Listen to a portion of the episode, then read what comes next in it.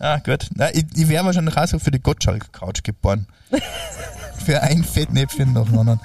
Ah, okay. Ein herzliches Willkommen und Grüß Gott aus dem Paradies. Ich, Sarah Hamm, freue mich sehr, dass Sie heute bei uns zu Gast sind und mit mir auf eine gedankliche Reise tief ins Salzburger Land gehen. Wir werden mit erfolgreichen Sportlern, Stars und Sternchen, innovativen Firmengründern und bekannten Bestsellerautoren über die wichtigen Dinge im Leben reden. Pur, authentisch und unverfälscht. Seien Sie mit mir Gast im Paradies. Sarah, du hast da heute zwei ganz besondere Gäste eingeladen. Ja, habe ich. Und da bin ich total froh, dass Sie da sind. Hätte ich auch nicht gedacht. Aber, was ich ja dann rausgefunden habe, Sie sind ja irgendwie mit deiner Familie verschwägert, verwandt, Ja, wie auch immer. Noch nicht. Also mit einem Cousin. Okay. Ja. Und zwar ist nämlich bei uns Österreichs erfolgreichste Biathletin aller Zeiten, die liebe Lisa Therese Hauser. Die hatte ja die letzte Saison, also die Saison ihres Lebens mit Weltcupsiegen. Sie ist Weltmeisterin geworden. Sie ist zweifache Vize-Weltmeisterin, also wirklich Wahnsinn. Und mit ihr da gewesen die liebe Dunja. Jawohl. Und die Dunja ist ja irgendwie mit euch verwandt. Genau, richtig. Ist die Freundin von unserem Cousin. Okay, ja, das wusste ich nicht. Bis der Basti mich angerufen hat, Sarah, morgen kommt die Dunja vorbei und sie bringt die Lisa Hauser mit. Quasi Familie. Ja, und da habe ich mich riesig gefreut, weil die zwei hätte ich sowieso total gerne da gehabt, weil nach der Saison ich als riesen Biathlon-Fan Sarah, wir merken das langsam. Mhm. Mit Sven Fischer hattest du ja auch schon ein wunderschönes Gespräch. war aber auch unfassbar interessant. Ja, und Wie hat's jetzt- dir gefallen? Sehr gut, ja. Und äh, ich bin jetzt froh, dass wir die beiden Mädels jetzt bei uns haben, Mhm. ja, weil da gibt's glaube ich, sehr, sehr viele Analogien. Genau, vor allem kann ich Sie jetzt einige Sachen fragen, weil Sie ja aktive Sportler sind, über die der Sven und ich gesprochen haben. Was jetzt wirklich cool ist, weil man da so ein bisschen den Bogen zwischen beiden Podcasts Genau, und ihr beide, also du und der Sven, ihr habt ja das Thema Nachwuchs äh, auch Genau. Mhm. relativ stark äh, euch angehört und angeschaut, darüber gesprochen. Ja, und jetzt eben mit den beiden Sportlerinnen, Mhm. Die jetzt quasi äh, die erfolgreichsten Saisonen Ihrer Karrieren haben, ihrer ja. Karriere hatten. Ja, es können ja noch Ja. ein paar kommen, aber es sind ja auch nicht mehr äh, ganz sportlich die jüngsten, muss man dazu sagen. Mhm. Ja, das Ja, stimmt. aber Gott sei Dank, ich meine, äh, erfolgreichste Biathletin Österreichs oder muss man erstmal werden. Genauso ist es. Vor allem können wir auch schön nämlich vergleichen Nachwuchsarbeit Deutschland und Nachwuchsarbeit Österreich, weil irgendwie scheint die österreichische gerade besser zu funktionieren als unsere. Ich habe aber auch eine Theorie, die werde ich mit den Mädels auch besprechen. Und Wir haben mehr zwar, Schnee. Nein, ihr habt unsere Doch, haben ganzen, wir auch. habt ihr auch, und ihr habt unsere ganzen Erfolgstrainer uns weggelutzt. Was Zum heißt, Beispiel Wett, was heißt Wettgelutzt? weg, weiß ich Ja. auch nicht, Weggeluchst. nicht so? Ja, weggelutzt. ja, Wahnsinn. Ja, na, na. Oh, dabei kann ich noch nicht mal was trinken. Weggeluchst, so muss ich Das ist sagen. eigentlich ein Wahnsinn, gell? Jetzt haben wir eigentlich nur noch Sportler im Podcast. Oder sehr viele Sportler. Ja, und haben uns angepasst und, trinken und nichts trinken mehr. nur noch Wasser. Das ist eigentlich ja völlig irre. Ja, ich meine, wäre ich nicht schwanger, würde ich bestimmt was trinken. Also da hätte man ein kleines Bierchen bestimmt hier stehen. Ja, ja, logisch. Ich hab eh Aber du hast dich einfach so loyal angepasst. Ja, ich habe hab vorhin eh so einen ganz einen kleinen Radler-Durst gehabt, obwohl ich eigentlich nie Radler oder Bier trinke. Aber war auch schnell wieder vorbei. War schnell wieder vorbei und dann landet man so schnell wieder beim Wasser, wie man Ja, nicht Wahnsinn. denken kann. Na, aber es ist ja für uns eine extreme Freude. Wir haben das ja öfters gesagt. Wir haben das Biathlonzentrum in Hochfilzen. Wir haben äh, in Saalfelden ein großes Investment mit 5 Millionen in den Nordisch Park jetzt. Es passiert unglaublich viel und das muss ja auch äh, äh, irgendwo ein Outcome haben. Und wenn man dann sieht, dass die zwei äh, Mädels so erfolgreich sind, ist es ja auch ein Ergebnis, wie soll ich sagen, der Infrastruktur, der Trainingsmöglichkeiten, auch der Trainer selbst, die da äh, natürlich einen großen Beitrag leisten. Waren beide übrigens am Skigymnasium in Saalfelden. Ja, also das ist ja kein schlechtes. Und in einer Klasse gewesen. Also die Ja, kennen Wahnsinn. sich seit sie, seit sie jung sind, seit sie so 15, 16 ja, sind. ich war auch am Gymnasium in Saalfelden, aber aus mir ist nichts geworden. Aber du warst nie am Skigymnasium. Na, Weil das, das, Skigymnasium in Saalfelden, bei uns im Nachbarort, muss man wirklich mal sagen, ist ja ganz berühmt. Doch. ist ganz berühmt und äh, das Skigymnasium war es zu meiner Zeit noch nicht, muss man Ach, dazu sagen. So. Äh, zu meiner Okay. Mhm. Zeit war es ein Sportgymnasium, das sich quasi neben den neusprachlichen Zweig auch das Thema Mhm. Sport äh, ein bisschen umgehängt hat. Okay. Ähm, zu meiner Zeit waren das, glaube ich, sieben, acht Stunden äh, Sport im Monat. Aber du warst auch im Sportzweig. Ja, ich bin sogar Landesmeister im Schwimmen geworden. Super. Ja, Wahnsinn. Ja, lange her. Aber bei uns war das noch nicht so fokussiert auf eine Sportart. Das kam erst später dann.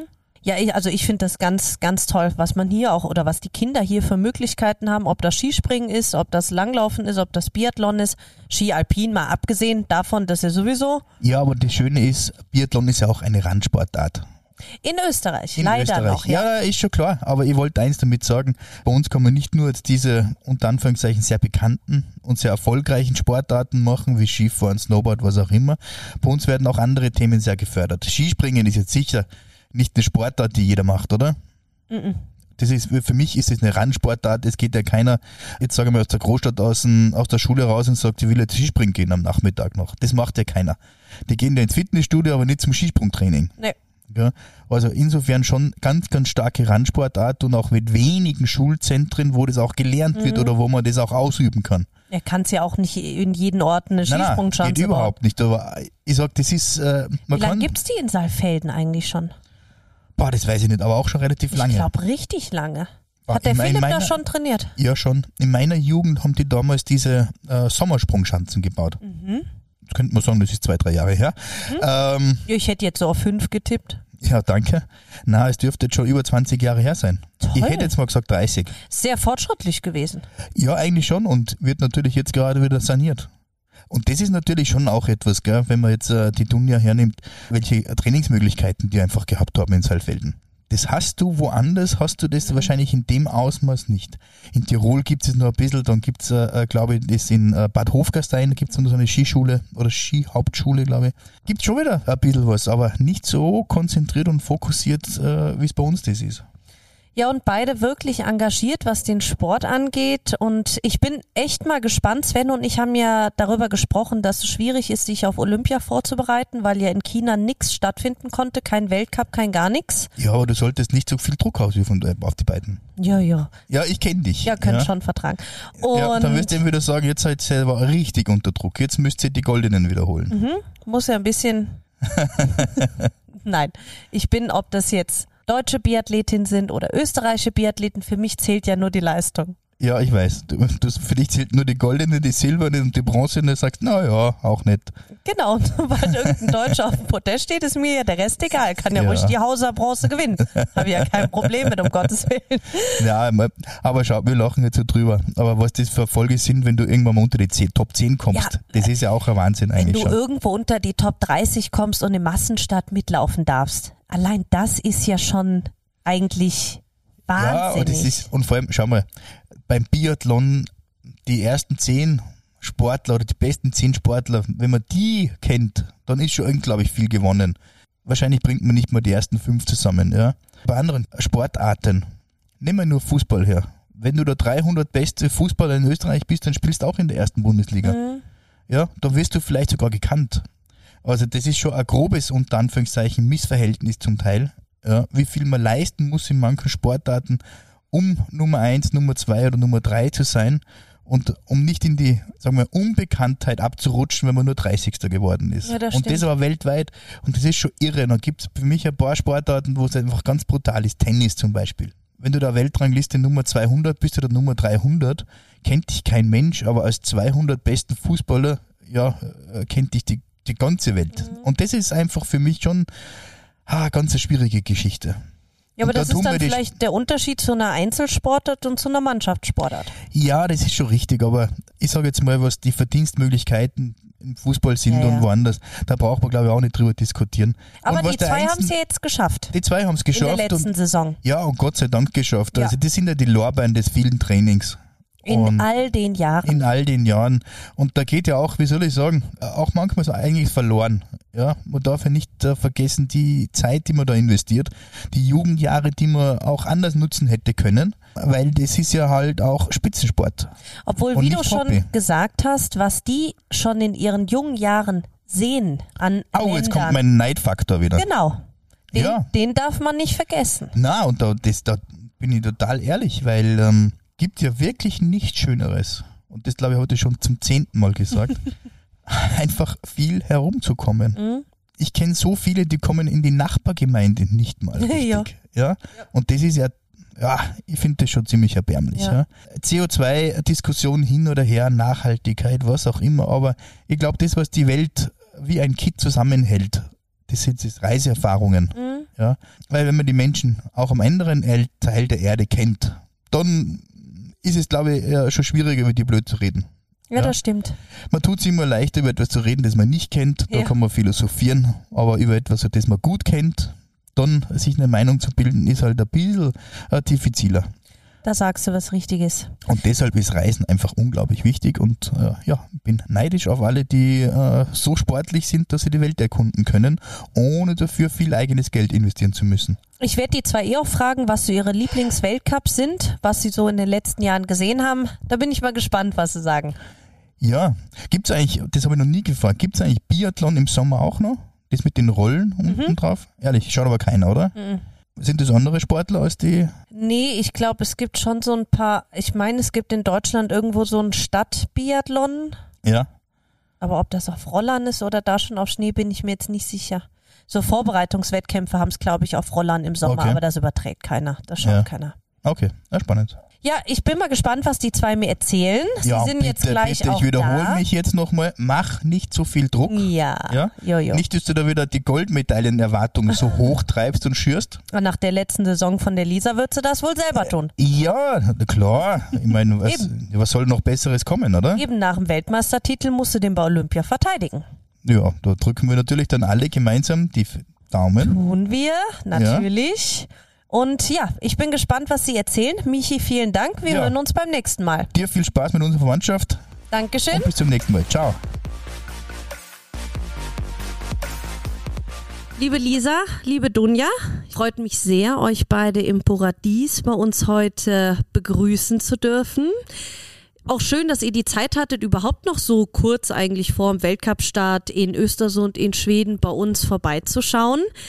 Ja, wie aufgeregt und glücklich seid ihr denn, dass jetzt endlich die olympische Saison startet? Ja, es ist echt cool, dass es endlich wieder losgeht. Vor allem, man trainiert ja das ganze Jahr dafür, also seit Anfang Mai und ist dann im November schon richtig heiß auf die ersten Rennen, Bewerbe. Jetzt waren wir letzte Woche in Livigno auf Schnee, wenn man dann das weiße Gold wieder unter den Füßen hat. Da weiß man, dass die Saison nicht mehr weit weg ist und blickt dann mit voller Vorfreude auf die ersten Bewerbe. Macht es einen Unterschied jetzt, wenn ihr wisst, die Saison wird nochmal mit dem richtigen Highlight mit Olympia? Oder ist die Aufregung eigentlich wie vor jeder Saison? Ja, ich glaube jetzt, also Olympia ist halt im Februar, das ist schon ein bisschen weg. Ähm, die Aufregung ist natürlich jedes Jahr gleich. Das kann man einfach nicht abstellen, auch wenn man schon jahrelang jetzt dabei ist. Natürlich schaut man mit am Auge schon auf den Saisonhöhepunkt hin. Aber wie gesagt, es ist dann im Februar und man will mal ruhig in den Winter starten, dass man mit einem guten Gefühl die ersten Rennen bestreitet und alles andere ergibt sich dann eh mit der Zeit. Du klingst ja gechillt. Aber ja, dabei. Jetzt haben wir ja noch eine gute 20 Tage. Okay, heißt vorher sieht es dann doch noch ein bisschen anders aus. Na, ist ja, Gottes Willen, ist ja gut, wenn er innerlich so ruhig seid.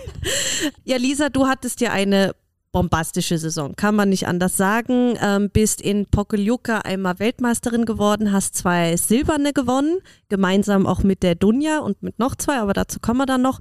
Und hast die Einzel-Gesamtweltcup-Kugel gemeinsam mit Dorothea Wierer gewonnen.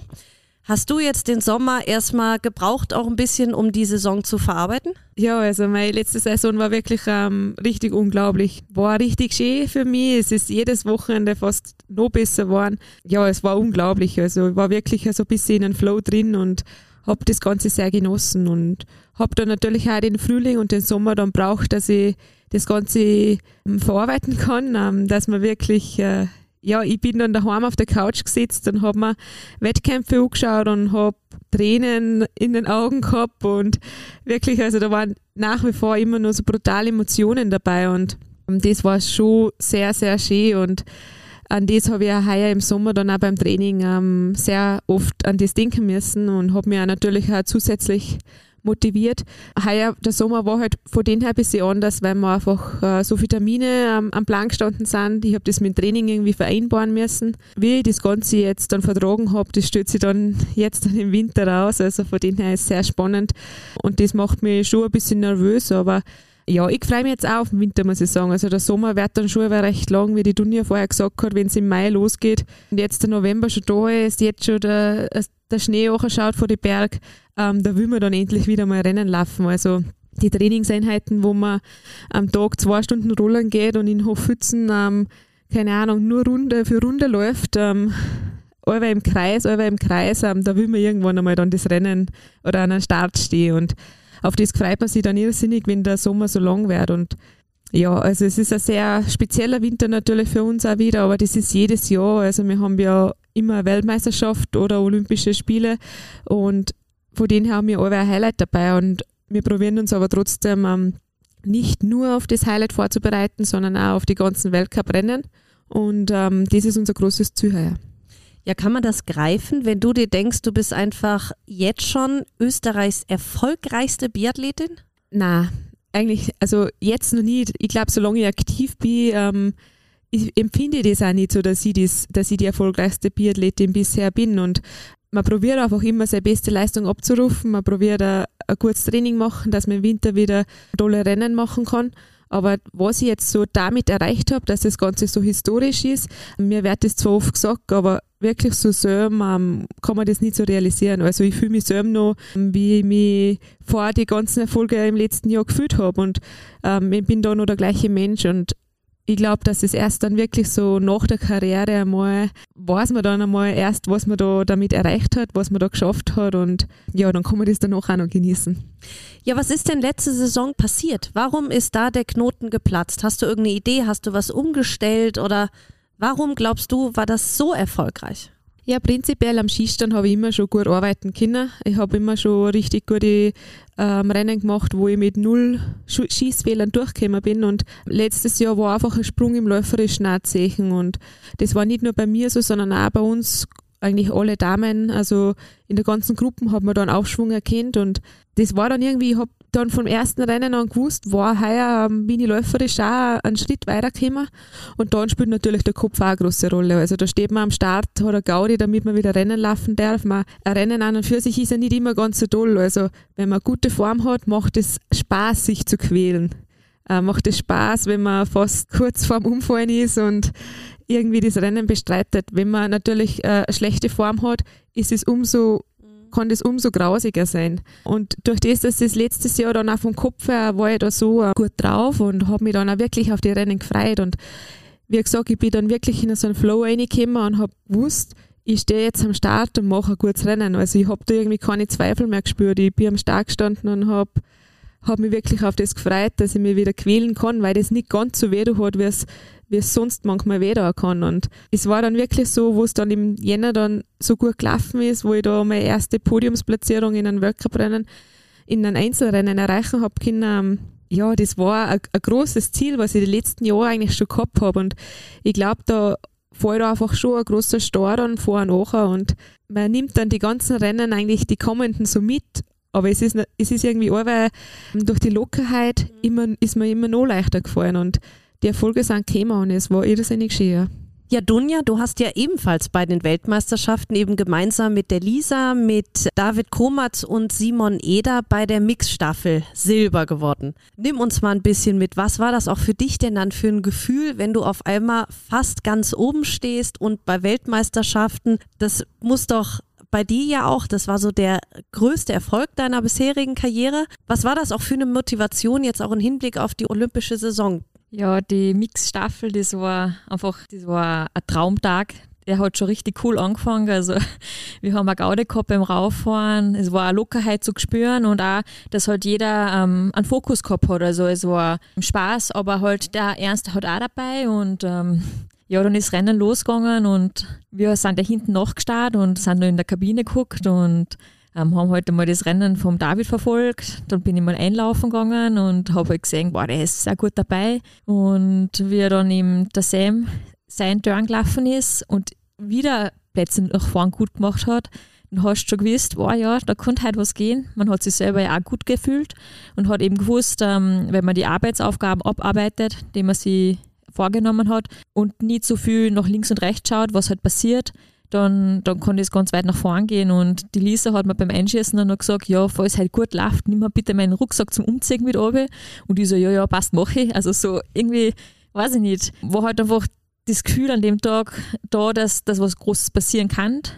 Ähm, natürlich musst du viel mitspielen und dann war halt meine, meine Aufgabe oder mein Durchgang und ich bin da so super ins Rennen reingestartet, ähm, habe dann super Zug gehabt mit der Schwedin und auf dem Skierstand ist mir auch alles aufgegangen an dem Tag und und wie ich dann als Dritte rausgelaufen bin, habe ich mir einfach mal kurz gedacht, what?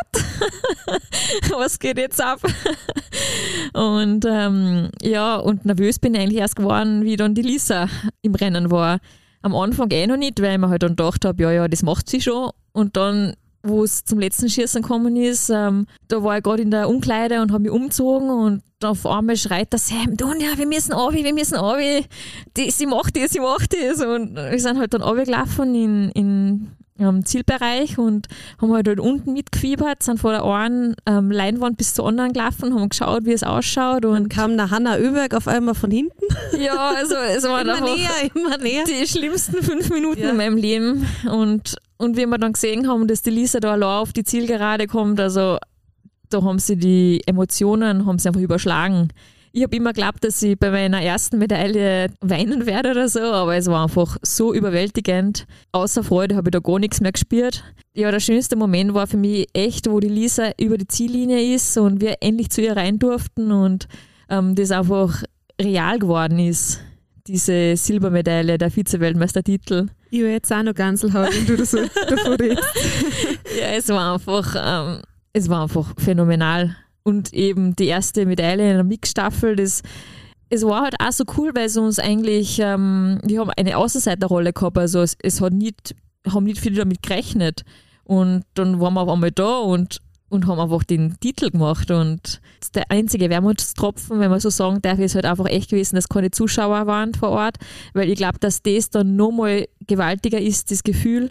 Aber das hat es trotzdem nicht dämpfen können. Also es war wahnsinnig schön, ja. Gäbe es ja bei Olympia auch wieder den Wettbewerb Mixstaffel. Zwei Herren, zwei Damen. Wäre ja auf jeden Fall was, was du gerne wiederholen würdest, oder? In Peking kann man ja schon mal dem Ja. Trainer so ansagen, Ja, also ihr hätt- wieder bereit.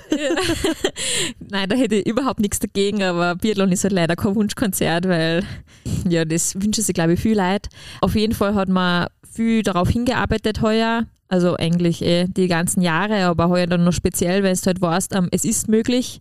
Wie es dann schlussendlich läuft, wer am Start ist und so, das wird dann eh erst alles entschieden. Also von dem her, Wie ihr gesagt habt, es sind ja auch Weltcuprennen noch vorher. Es, Genau, kann, es ja. kann ja noch viel passieren, muss man auch ganz klar sagen. Und aber auf jeden Fall ist einmal bewiesen worden, dass es möglich ist und ähm, vielleicht wird es ja auch wiederholt, man weiß ja nicht.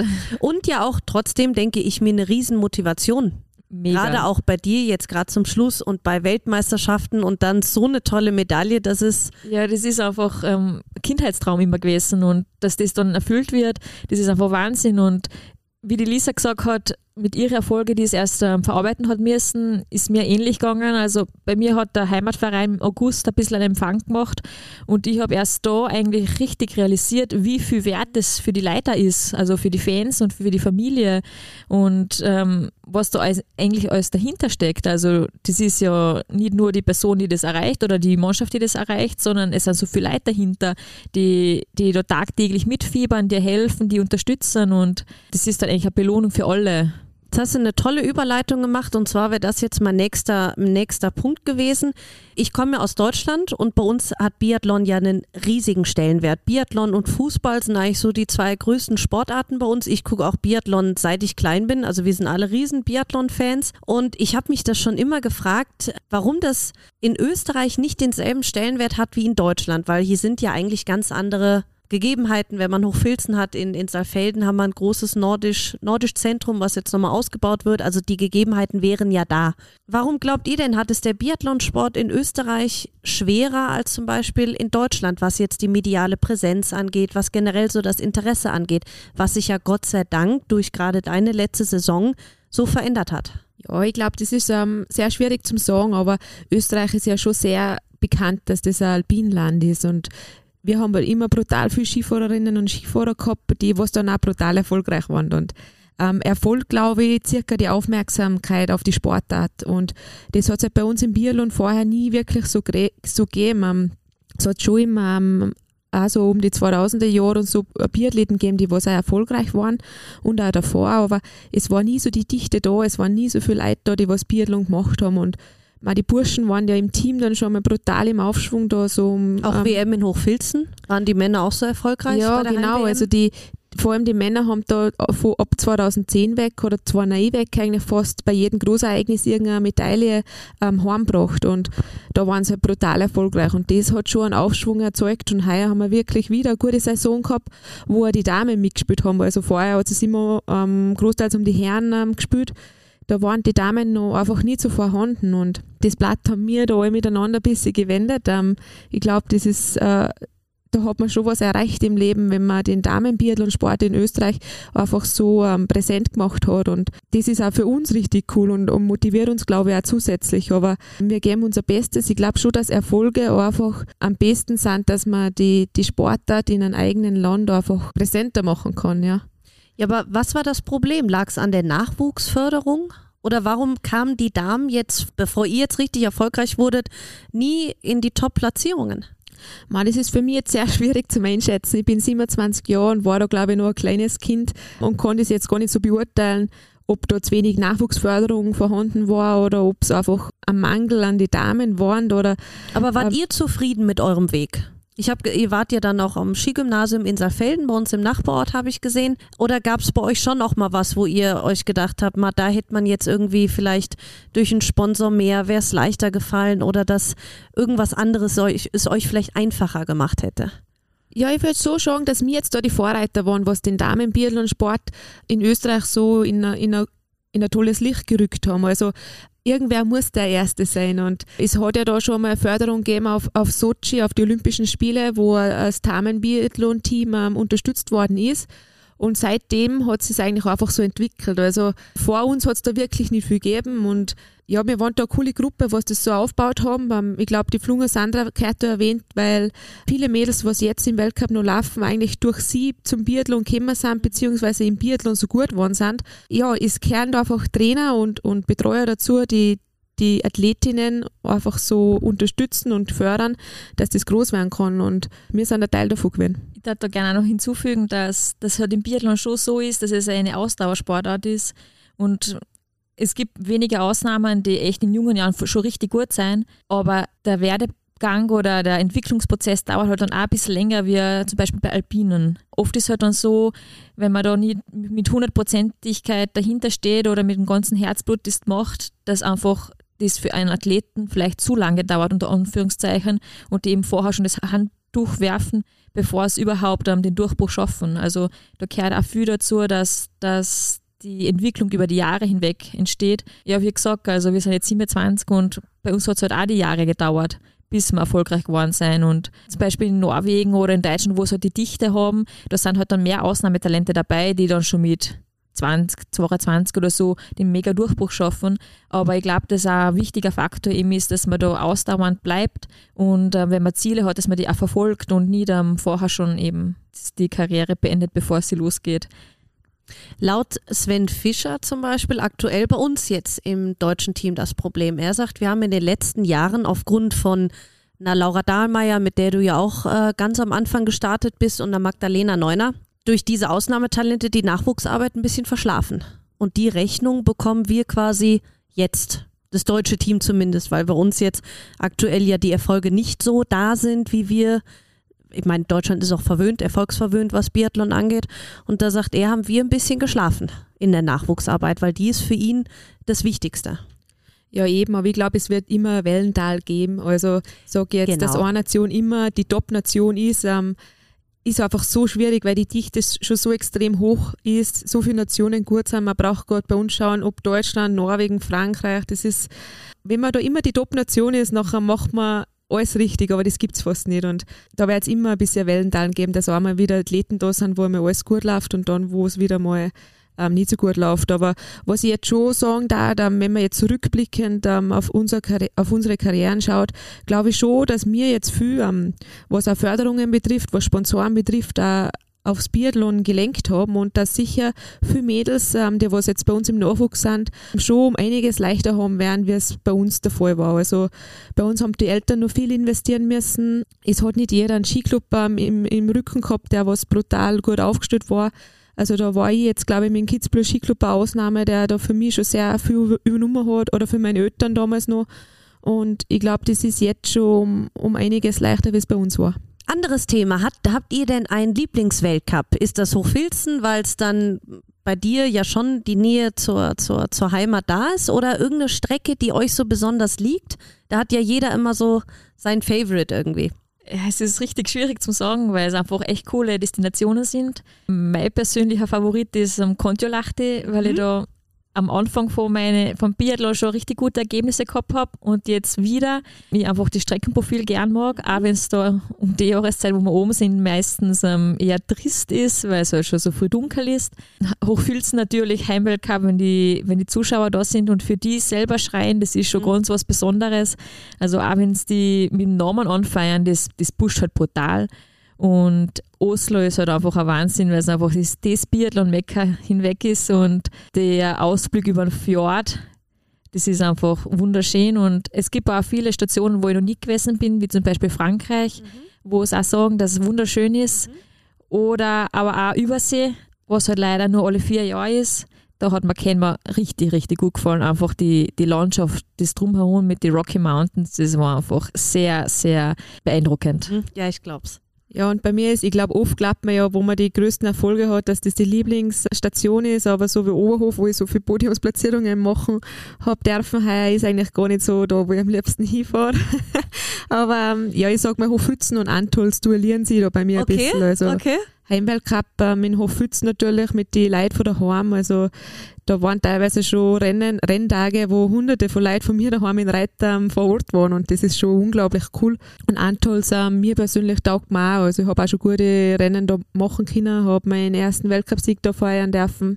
Und Antols ist halt ja mit dem Südtiroler Flair, hat schon einiges zu bieten und ja, ich sag mal, Kontolachte zählt jetzt nicht zu meinen Lieblingsstationen. also da gibt es Unterschiede. Aber, aber zum Einkaufen ist super. und ja, kennen wir natürlich landschaftlich ähm, eines von den schönsten Orte, wo man, wo man hinkommen kann und ein cooles Land, ganz Kanada. Ja, es hat, glaube ich, jeder, jede Station so das gewisse Extra oder das gewisse Flair, ebenso wie in Frankreich, wo irrsinnig viele Leute hinbilgern, die ganzen französischen Fans, das ist unglaublich. Also, wenn da kein Zaun in der Strecke war, nach einem Tanztisch irgendwie nicht vorbeilaufen lassen und in Russland haben wir jetzt letzten Jahr keinen Weltcup mehr gehabt, aber das war auch irrsinnig cool, weil die Russi russischen Fans einfach so brutal fair waren.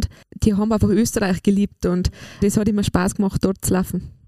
Ja, wie sieht's mit den einzelnen Wettbewerben aus? Ich habe irgendwo gehört, du magst die Verfolger total gerne. Ja, das stimmt, ja. Also ich mag das sehr gerne, wenn es einfach im Rennen warst, wo du stehst. Mhm. Habe jetzt in den letzten Jahren auch richtig gute ähm, Ergebnisse erzielt im Verfolger. Es ist halt, dass ein Sprint auch noch beiträgt zu diesem Rennen. Aber mir taugt es einfach, wenn du die Überschießen nach vorne arbeiten kannst mhm. oder wenn du vorne bist, vorne bleibst.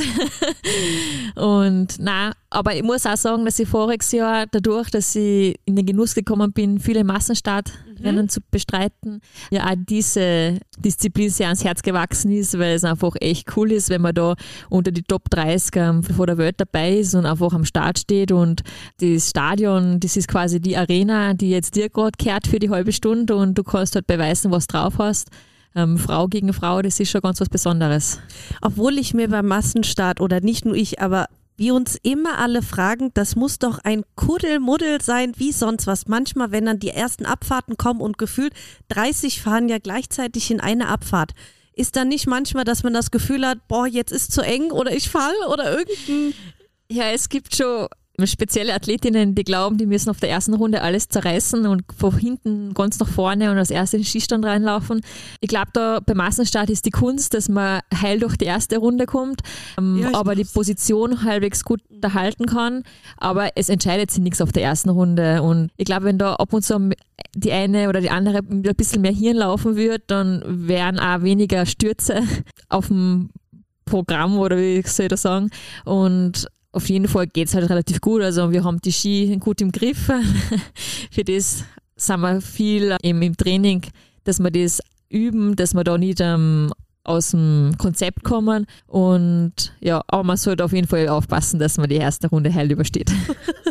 ja, weil das sieht ja manchmal, das ist ja Harakiri teilweise, das ist ja. Aber wie sieht es bei dir aus? Ja, lustig, weil, weil bei meinem Weltmeistertitel in Bokliuka, da beim Massenstart in der ersten Runde, habe ich mir echt gedacht, ähm, was ist denn heute schon wieder los? Ich habe so viele Plätze verloren, weil man dauernd wer auf den Ski gestiegen ist. Und habe hab mir echt gedacht, man, das Rennen geht schon gut los in der ersten Runde, ich nur Probleme gehabt. Und natürlich ist oder cool ist für mich, dass es gut ausgegangen ist. Aber Gibt es da so Kandidaten? Ihr Ja. braucht ja kein Gottes Willen keine Nein, Namen nennen, aber gibt es da so Kandidaten? Die, Man Okay. merkt es auch immer wieder in der Staffel, wenn es der Startläufer laufst, da gibt es immer, oder nicht immer, aber oft halt dieselben, die, die Okay. so Aktionen liefern, ja.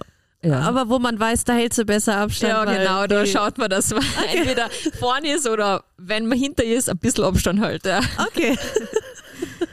ja, gut.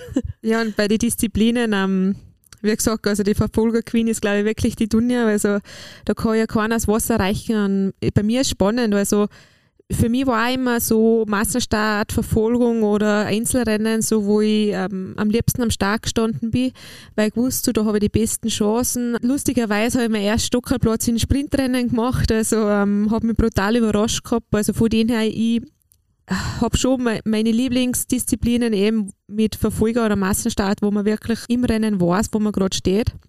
Aber für mich auch, ich stehe am Start und weiß, ich kann in jeder Disziplin ein gutes Ergebnis abliefern und das gibt mir auch selber eine gewisse Lockerheit und, und man kann sich aufs, auf jedes Rennen freuen. Wie gehst du dann mit der Staffel um, wenn wir jetzt bei der Mixstaffel nochmal noch mal bleiben und du weißt, du bist die letzte Läuferin und da verlassen sich jetzt drei Leute auf dich. Wie gehst du oder wie lernt ihr dann damit umzugehen? Weil das, denke ich mir, ist ja nochmal ein zusätzlicher Druck, weil du läufst ja nicht nur für dich. Ja, das war brutal. Also, ähm, also wenn, ich, Antwort. wenn ich so zurückdenke, ähm, man kann das nicht ganz lernen davor. Also die Situation ist dann und man, man schafft es irgendwie oder man schafft es nicht. Und ich habe wirklich gesagt, die Rennen von, von meinen Kolleginnen und, oder von der Dunja und von den Burm davor gar nicht so extrem mitgekriegt. Also ich war da wirklich schon ein bisschen ähm, abgeschottet und habe mir ein Aufwärmprogramm gemacht. Ich habe dann beim Rennen nicht oft auf die Leinwand geschaut, wo stehen wir gerade, was haben sie geschossen. Also ich habe das gar nicht so mitgekriegt. Und ich bin dann zu meinem Start gegangen und habe schon gewusst, dass wir gut liegen.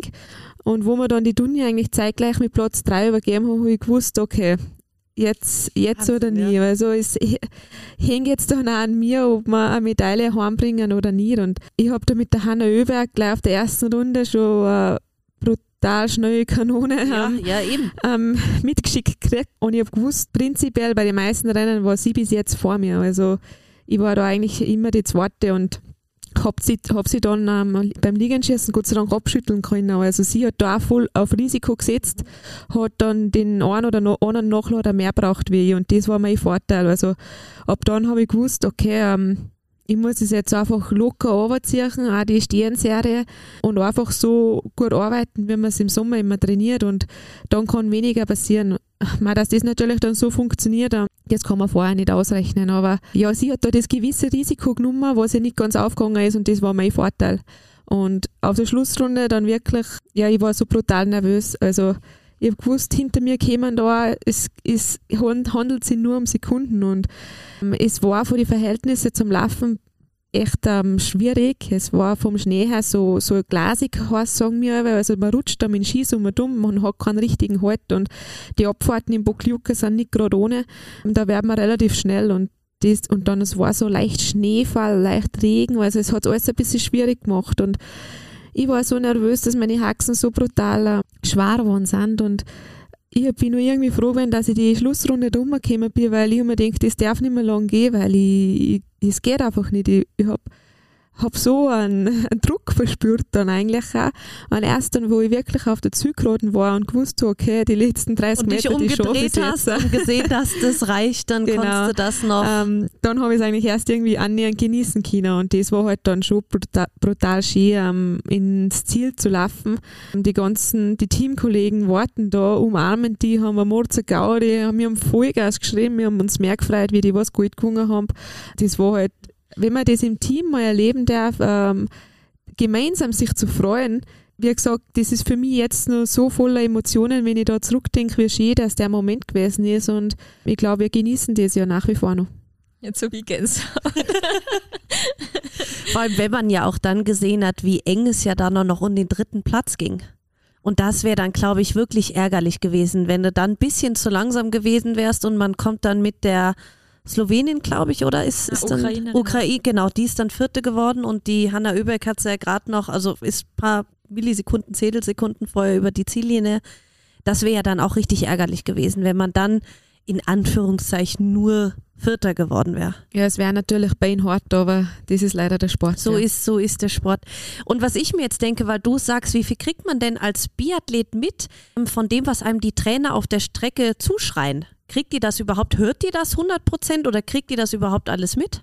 Doch schon, ja. Okay. Also heuer ist vor allem einfacher gewesen. ja, weil, weil ja, der leider. Ja, stimmt, Ist. stimmt. Aber man hat da entwickelt über die, die Jahre hinweg so ein Ohr, dass man genau das Okay. dann rausfiltert. Ach, Wahnsinn. Ja, also so wie in Antol zum Beispiel ist dann schon schwierig, wenn du auf der Huberalm da die ganzen Leute schreien, da ist dann schwieriger, aber man hört dann eigentlich, oder man, man schaut, dass man in die, also ich mache das halt meistens so, dass ich Blickkontakt nehme, weil dann verstehen einfach besser. Okay. Ja. Weil du wirst dann auch auf der letzten Runde wahrscheinlich ab und zu eben die Zwischenzeiten gekriegt haben. Jetzt hast noch so und so viele Sekunden, oder? Ja, genau. Also die Trainer haben mir dann aber reingeschrien Mhm. und auch die Service-Männer, wie weit das noch hinten sind und man kriegt dann natürlich immer Feedback und Mhm. ich glaube, für zum Zuschauen war es vielleicht auch noch also spannender wie für mich, weil ich weiß ja, wie, wie viel Kraft ich noch habe, wie, wie schnell dass ich noch werden Genau, kann. wir wissen das nicht. Ja, genau. Und zum Zuschauen ist es halt natürlich brutal, gell? Also, Ja, medial habt das total spannend gemacht. War.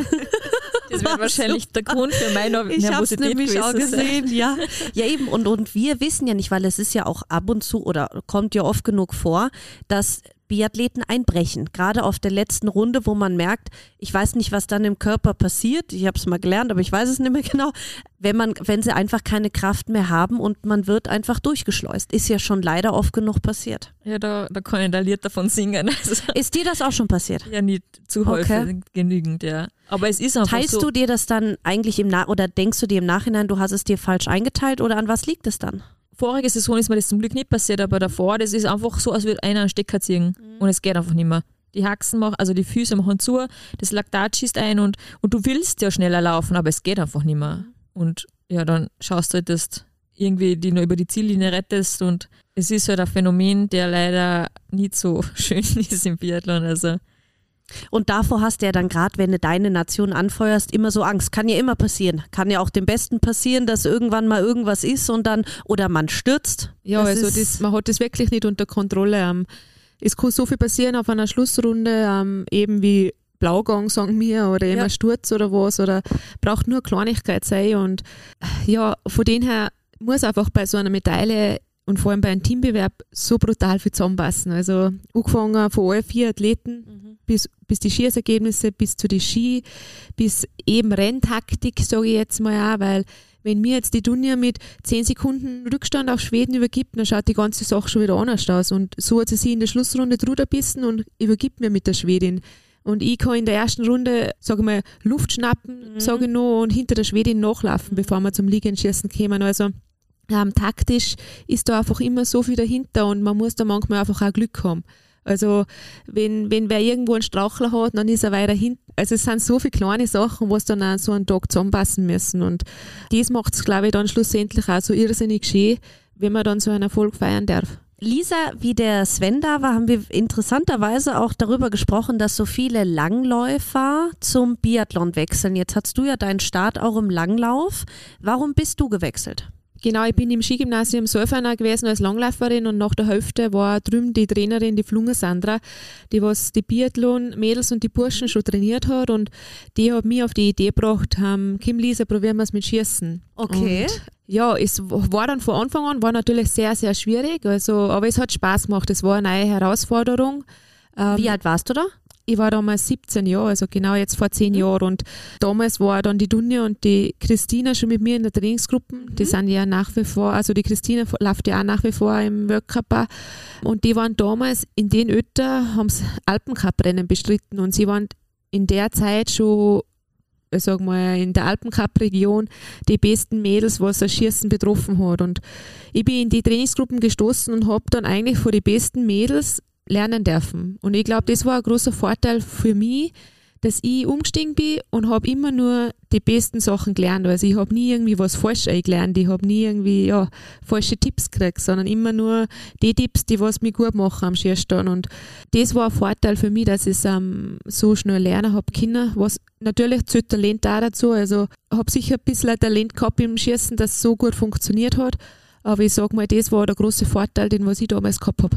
Also dann habt, kennt ihr euch ja auch schon richtig lange eigentlich und seid schon gemeinsam bis jetzt auch doppelt motiviert, wo die Lisa so eine gute Saison hatte, wo du dir denkst, so nächste Saison wird meine Saison.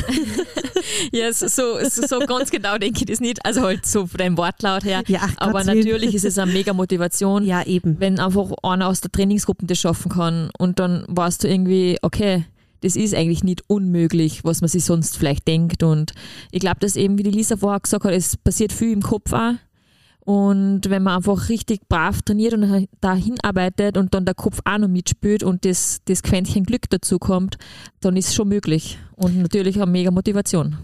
Wo Sven und ich auch drüber gesprochen haben, und es ist jetzt so praktisch, dass ich eben direkt danach zwei Sportler da habe, wie schwierig die Vorbereitung auf Olympia ist, weil ich meine, Olympia ist nun mal der Höhepunkt von der Saison. Es ist einfach so, weil gerade auch der Weltcup in China ja aufgrund der Corona-Pandemie nicht stattfinden konnte, der ja sonst immer stattfindet. Wie habt ihr euch denn jetzt weil ihr werdet euch ja sicherlich zum Teil darauf vorbereitet haben. Wie habt ihr euch darauf vorbereitet? Weil das ist ja jetzt auch eine Strecke, die keiner kennt, eine ganze Weltcup-Station, die eigentlich neu ist. Wie, wie bereitet man sich im Sommer darauf vor? Es ist halt so, dass für alle Neuland ist. Und von dem her braucht man sich da, glaube ich, jetzt auch nicht so mega den Kopf drüber machen. Natürlich haben wir das Streckenprofil ähm, gesehen, also die auf Papier halt, dass man ungefähr weiß, wie es ausschaut und ähm, wie die Steigungen sind, wo quasi Abfahrten dabei sind, wie der Skistand Zulauf ist. Aber dadurch, dass für jeden neu ist, ist auch für jeden gleich fair. Und ich glaube, stimmt. Genau das, ist, hat er auch ähm, gesagt. Ja. ja, dass das ein großer Unterschied ist, als wenn eine andere Nation da schon gewesen wäre und nur aufgrund der Pandemie jetzt, weiß ich nicht, drei Nationen nicht hinhaben hätten dürfen. Und Aber macht das einen nicht nervös? Wenn man die Strecke gar nicht kennt und man nicht weiß, liegt mir die oder gibt es da Stellen, da bin ich mir dann nicht sicher. Ja, vielleicht ist er gut, man weiß ja nicht. Okay, ja gut. Wenn man sich jetzt so nicht na, na, den ja, Kopf darüber sicher. zerbricht, wie, das, wie die, die Abfahrt fahren, die Kurve nehmen und wo mhm. kann ich was verlieren oder gewinnen.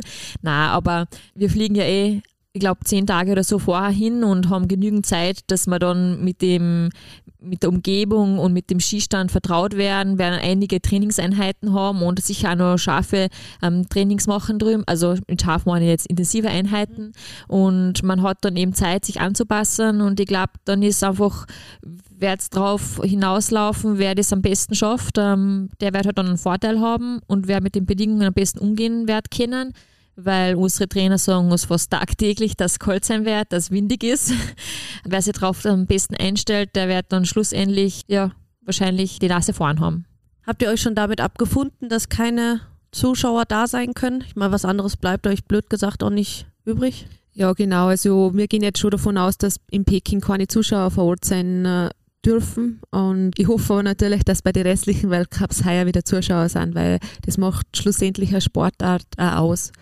Aber in Peking natürlich müssen wir davon ausgehen, dass wir vor leeren an Start oder vor leeren Zuschauerrängen laufen. Aber ich muss ehrlich sagen, ich finde es heuer extrem spannend, wie da umfliegen und man weiß nicht, wie es ist. Mhm. Also bin jetzt schon einige Jahre im Weltcup unterwegs und kenne jede Station in- und auswendig. Mhm. Also ich bin bei jeder Station, es ist natürlich immer das ähnliche oder das gleiche Programm. Bin mindestens wahrscheinlich schon über zwei oder dreimal gelaufen. Also von dem her taugt mir das heuer mal irgendwo hinkommen, wo ich noch nie war, wo es wieder was Neues ist, wo es wieder irgendwie auch da wieder Spannung da ist. Bin gespannt, wie die Streckenverläufe da sein werden. Aber ähm, prinzipiell finde ich, taugt es mir heuer, ja. Ja, sind ja schon deine dritten Olympischen Spiele. Pyeongchang. Was, so alt? so alt fühle ich mich gar nicht. Pyeongchang wart ihr ja beide nicht so ganz zufrieden. Also ihr habt ja sowieso noch eine Rechnung offen mit Olympia, oder? Ja, schon. Also ich war in Sochi schon als junge Athletin hinten, habe da für die Eltern natürlich eigentlich schon sehr zufriedenstellende Ergebnisse gehabt, war eine tolle Erfahrung für mich und vier Jahre später in Pyeongchang bin ich natürlich schon mitgefahren und habe mir gedacht, ich will ein gutes Ergebnis machen. Das ist ein bisschen nach hinten losgegangen, das war nicht so meine Saison, da war ich überall ein bisschen unsicher und von dem her ist da schon mal Rechnung offen, aber ich habe bis jetzt ein gutes Gefühl, ich freue mich drauf. jeder redet von der Höhe, von der Anpassung, bla bla bla. Ähm, ich muss ehrlich sagen, ich glaube, wenn ich, wenn ich gut drauf bin, dann, dann passt es da drüben, da mache ich mir keine Sorgen und das Problem wird sein, wenn ich, wenn ich keine Form habe, dann wird es natürlich doppelt bitter auch auf der Höhe dann auf 1800 ein Rennen zu laufen, weil du da mal blau gehst, nachher ja, er holst dich nicht mehr. Aber ich sag mal, wenn ich eine gute Form habe, dann mache ich mir auch auf 1800 keine Sorge. Ja, super. Die, du magst die Höhe, glaube ich, eh auch, oder? Hast Ja, du mal irgendwo, irgendwo gesagt. Sind ja gute Voraussetzungen. Ist ja besser, als wenn man da eh schon nervös rangeht, weil es so hoch ist. Dunja und ich, wir sind ein paar, alle zwei Bergfexen im Sommer, auch, sind gerne, gerne irgendwo auf die Gipfel unterwegs, also von denen her. Machen wir uns da nicht so viel Gedanken. Dunja, geh mal ein bisschen zurück. Wann war dir klar, dass du Biathletin werden willst? Das Lustige jetzt an der Geschichte ist, dass bei mir auch die Sandra Flunger die, die Hände im Spiel gehabt hat. Nur eben schon ein paar Jahre früher. Mhm. Also sie war eine gute Freundin von meiner Mama Mhm. Und war damals zu uns bei, auf Besuch daheim und wir haben halt ein Luftdruckgewehr gehabt, weil vom, vom Verein halt. Ja, sie war damals noch aktive Biathletin und hat halt uns ein bisschen die Inputs gegeben, also wie man halt richtig liegt, weil wir haben ja gar nichts gewusst und wie man richtig steht und ich habe mich eigentlich nicht so ungeschickt angestellt. Und dann ist eben dazu gekommen, dass ich dann mal ein Luftdruckrennen ausprobiert habe als Schüler. Und ja, liegend ist eh ganz gut gegangen. Stehend bin ich dann gleich viermal in die Strafrunde, habe mich dann noch verzählt beim Strafrundenlaufen. bin ich viereinhalb Strafrunden gelaufen. Aber besser zu viel als Ja. Hab dann in der Strafrunde umgedreht. Also ich glaube, da hätte ich disqualifiziert werden müssen im Nachhinein. Aber es hat einfach Spaß gemacht. Es war einfach, wie die Lisa gesagt hat, eine neue Herausforderung. Wie alt warst du da? 14 oder so? Ja, genau. Und hab dann beim nächsten Rennen hab die Mama hinpositioniert zur Strafrunde, dass sie die Strafrunden sehen soll. Dann habe ich liegend gleich null geschossen, bin mit einem Grinser vorbeigelaufen, danach war eine Kurve mit einer Abfahrt, ich bin schon gelegen. weil, weil ich einfach so eine Gaude gehabt habe. Also, Ah, also es war einfach richtigster Spaß im Vordergrund Toll. und habe dann ein bisschen ähm, eine Pubertätsphase gehabt, wo ich dann doch nicht mehr, weil ich habe ja die Ski, ähm, Aufnahme für das Skigymnasium auch gemacht, für Biathlon und wollte eigentlich nach der ähm, Unterstufe die Schule wechseln, also mit 15 Jahren dann quasi. Habe dann eben die Krise gehabt, habe mich dagegen entschieden, bin dann noch in Klagenfurt ein Jahr weitergegangen ins Gymnasium und habe es dann im Winter, wo der erste Schnee da war, bereut. Okay. Und dann ist ah, ja- interessant. Ja, das war bei mir ein bisschen ein ähm, ja, ein spannender Werdegang. Haben dann mit, also die Mama dann voll gerät, dass ich doch wieder Biathlon machen möchte und Sport, dass es ohne doch nicht geht. Sie hat dann mit der Schulleitung telefoniert, ja, jetzt umsteigen geht nicht mehr, sie sind voll und ich muss jetzt ein Jahr warten. Und in der Schule haben sie ja Sportkunde und Französisch gehabt und ich habe in Klagenfurt eben Italienisch nur gehabt, also nicht Französisch. Habe dann die Bedingung war, dass ich in die sechste Klasse, Klasse einsteigen kann, wenn ich Sportkunde und Französisch Jahresstoff nachlerne. Habe das dann also zusätzlich noch zu meinen, meinen Unterrichtsfächern gemacht und dann glücklicherweise bin ich dann in die sechste Klasse eingestiegen und Und seitdem dann ist zu uns gekommen und hat schon besser Französisch geredet wie mir. Ja, ich habe da auf der Volkshochschule mir angemeldet zum Abendkurs, weil ich halt einfach, du kannst halt eine Sprache nicht lernen, ohne dass du halt eine richtige Lehrerin oder Lehrer dazu hast. Habe zum Glück äh, mit Sprachen wenig Probleme, liegt mir ein bisschen. Und dadurch war das dann ähm, ja mit der Jahresprüfung in Sportkunde Französisch ähm, geschafft. Und dann habe ich endlich ja, Biathlon machen dürfen und in die Schule eben quer einsteigen und mache jetzt seit 2009 eben leidenschaftlich Biathlon. Ja, Wahnsinn. Da hast es dir dann, musstest du eigentlich doppelt büßen, dass du aufhören ja, wolltest. genau. Aber ich glaube, das war auch für irgendwas gut, weil Das ist davor war es halt doch so, dass halt Sport schon ein Teil vom Leben war, aber es war halt nicht so, dass es das ist, was ich immer machen möchte. Und mit der kurzen Pause und ähm, quasi Zwangspause dann, wo ich eigentlich nicht die Möglichkeit mehr gehabt habe, das richtig so zu machen, ist mir erst bewusst worden, was ich wirklich will und vielleicht war das einfach dazu gut, dass, dass wie, wie ich am Anfang erwähnt habe, dass ähm, Biathlon ein Austauschsportart ist, wo man eigentlich mit den Jahren erst richtig gut wird, dass es das mir den nötigen Biss dann dazu gegeben hat, immer weiterzumachen. Toll. Gab es bei dir mal einen Moment, wo du aufhören wolltest? muss jetzt mal ganz kurz überlegen, aber na, also bei, ich, es war auch nicht so, dass das mein Kindheitstraum war, dass ich Biathletin oder Langläuferin wäre, sondern es hat sich wirklich mit der Zeit so entwickelt. Einfach gewisse Entscheidungen im Leben, was mich dann zum, zu der Biathlon-Karriere gebracht haben. Und durch das, dass bei mir auch dann im Biathlon immer tolle Erfolge da waren, auch schon im Jugendalter und so, hat das irgendwie immer, ja, hat mir frei gemacht den Sport auszuüben, die Leidenschaft zu machen, was man einfach so gern tut. Und natürlich sind im Sommer immer wieder Phasen, wo man mal nicht trainieren mag, wo es schön Wetter ist und man will am Nachmittag wirklich lieber auf der Couch liegen bleiben, bevor man nur mal rausgeht und nass wird. Aber dass ich wirklich mal so kurz vor einem Karriereende ähm, da gestanden war, habe ich zum Glück noch nicht gehabt. Ne. Das ist jetzt witzig, wenn der liebe Sven Fischer nächste Mal da ist, muss ich ihm das erzählen, weil er sagt immer, mit sechs Jahren hat sich das entschieden. Also quasi die Kinder müssen bis sechs Jahre ähm, wissen oder, oder auch die Eltern, kann das was werden mit dem Biathlon, Leistungssport oder nicht? Aber jetzt haben wir zwei Beispiele, wo wir sagen können, mit sechs muss das nicht 100 Prozent verstehen. Vielleicht ist das der Unterschied zwischen Österreicher und Deutsche. Ja, obwohl, auch das stimmt ja nicht mehr. Also wenn man sich die letzte Saison anschaut, also na, wenn das nächste Mal da ist. ja, unser früherer deutscher Erfolgstrainer, der Gerald Hönig, ist ja seit der letzten Saison mit bei euch im Darmteam und vor allem fürs Schießen zuständig. Wie hat denn das funktioniert? Neuer Trainer, neuer Schießtrainer. Also ihr scheint euch ja sehr gut da eingelebt, miteinander eingelebt zu haben. Hat das alles so gut funktioniert und kommt ihr alle gut miteinander aus? Ja, es war natürlich für uns ähm, wieder eine neue Situation. Mhm. Also, wenn man jetzt die, man muss jetzt schon Jahre zurückdenken. Also, wir haben immer verschiedene Trainingsgruppen gehabt. Also, die Tuni und ich haben auch in der Schulzeit sehr viel trainiert, danach auch noch. Dann waren wir auch mal in verschiedene Trainingsgruppen. Ich war dann einmal ein Jahr bei den Herren dabei. Dann war ein Jahr, wo wir nur zu zweit trainiert haben. Also, es war ständig ein bisschen ein Wechsel, ähm, auch was die Trainer betrifft, was die Trainingsgruppen betrifft. Und ähm, im letzten Jahr sind wir dann äh, zusammengehalten worden. Also die, da hat es dann ein reines Damenteam wieder gegeben äh, mit zwei Trainern. Und einer davon war eben der Gerald Hönig und der Markus Fischer war ein Jahr davor schon bei den Mädels dabei und ich bin da dazu gestoßen und der Gerald hat wirklich äh, viele coole neue, neue Inputs gebracht, was am Schierstand die Arbeit betrifft. Und ich glaube, ähm, dass viele von uns ähm, einen guten Schritt gemacht haben. Es ist natürlich sehr schwer gewesen, weil ich nehme jetzt die Tuni und Mimo her, wir waren immer schon auf einem richtig guten Niveau und Level, was das Schießen betrifft. Und da ist es halt immer noch immer schwieriger, irgendwas zu verbessern, wenn man schon so auf einem hohen Niveau ist, wie dass es einmal schlechter läuft. Und, aber ich glaube, ähm, vor allem die Dunja, wenn man ja Trefferquote vom letzten Jahr ja. anschaut, Wahnsinn, ja das war brutale und ähm, auch bei mir und sie habe zwar ein paar Wackler drin gehabt, aber hat es prinzipiell mal stabilisiert, vor allem was den Jänner und den Februar betrifft und von dem her hat er schon eine, eine große Arbeit gehabt, weil es wirklich, ja wie gesagt, einfach schwieriger ist, vor einem hohen Niveau nur was zu verbessern, wie wenn man da Anfänger hat, die was das Schießen erst lernen.